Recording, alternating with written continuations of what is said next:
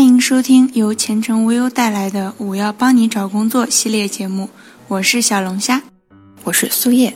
第一批九零后大学毕业，正式踏入社会工作，也已经超过五年了。他们呢，渐渐融入了平常的职场生活，甚至成为了某些公司的新生主力军。但是呢，在不同年代里成长起来的人们，在职场上。也会催生各自不同的特征和诉求。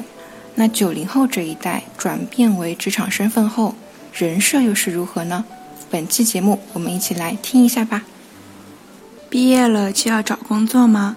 九零后显然更佛系，他们的想法往往是：不，我还没想好，再慢点找工作也可以。毕业了还没有找到工作，那就先休息一段时间吧。没想好找到什么样的工作，先等等。不知道要不要考研，但是现在还不想工作。如果是七零后、八零后刚踏入社会时遇到这些情况，恐怕早就焦虑爆表了。即使自己不着急，家里人也催着出去找活干了。但九零后显然幸运很多，比起先就业再择业，他们更在意找到自己想要的工作。而如今历年攀升的应届毕业生数量和并未大幅度增长的就业岗位之间，形成了更加严峻的就业形势。想要找到一份合意的工作，也就变得更难了。好在九零后讲究一个“佛”字，慢慢来吧，总会有办法的。上一辈打拼后，家庭条件的提升，也让他们能够晚一点感受到现实生活的压力。继续寻求合适自己的工作轨迹。这种奢侈的任性，也许在有些人眼里是一种逃避，但又未尝不是一种对工作、对自我思考上的进步呢？如果可以的话，谁不愿意好好想清楚以后再做决定呢？无忧温馨提醒：慢可以，但千万不要发展成长期的啃老族。工作了就不能轻易跳槽吗？九零后显然不是这么认为的，他们想浪就浪，内心的 OS 是跳就跳了呗，裸辞也没啥呀。工作不满一年就跳槽，甚至一年跳槽多次，不喜欢公司的氛围，不喜欢工作内容，不喜欢同事，总之不喜欢我就跳了呗。下家还没找到，先走了再说。这些举动。哪一个不是反职场攻略的做法？照理说，这样做的人应该很难再找到好工作了吧？但事实上呢，不少九零后打破了这个固有印象。九三年的小歪刚毕业时进了一家公司，原本打算好好和同事打交道、认真工作的，结果发现百般示好下，同事完全不买账。甚至隐隐有孤立他的趋势。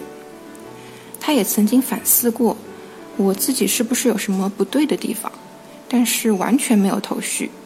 在这样压抑的环境中继续工作了三个月，小外实在忍不下去了，果断裸辞。脱离了这个岗位不久，小外又很快入职了一家公司，而在这家公司，小外融入的很好。同事们关系都很和谐，这时候他明白，公司和人真的有气场不合这么一说，与其硬融，不如找到同类。跳槽的概念在以往人的认知中是不得已而为之的一个选择，大多数人觉得应该要隐忍下来，但在九零后的字典里，长期的人是很难做到的。不如跳槽来得干脆。而一旦这个特征成为这代人的普遍现象，企业对这批人在这方面的宽容度也会提高不少。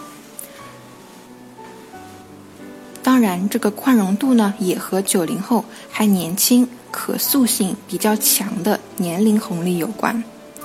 而对裸辞的态度，九零后显得接受度会更高。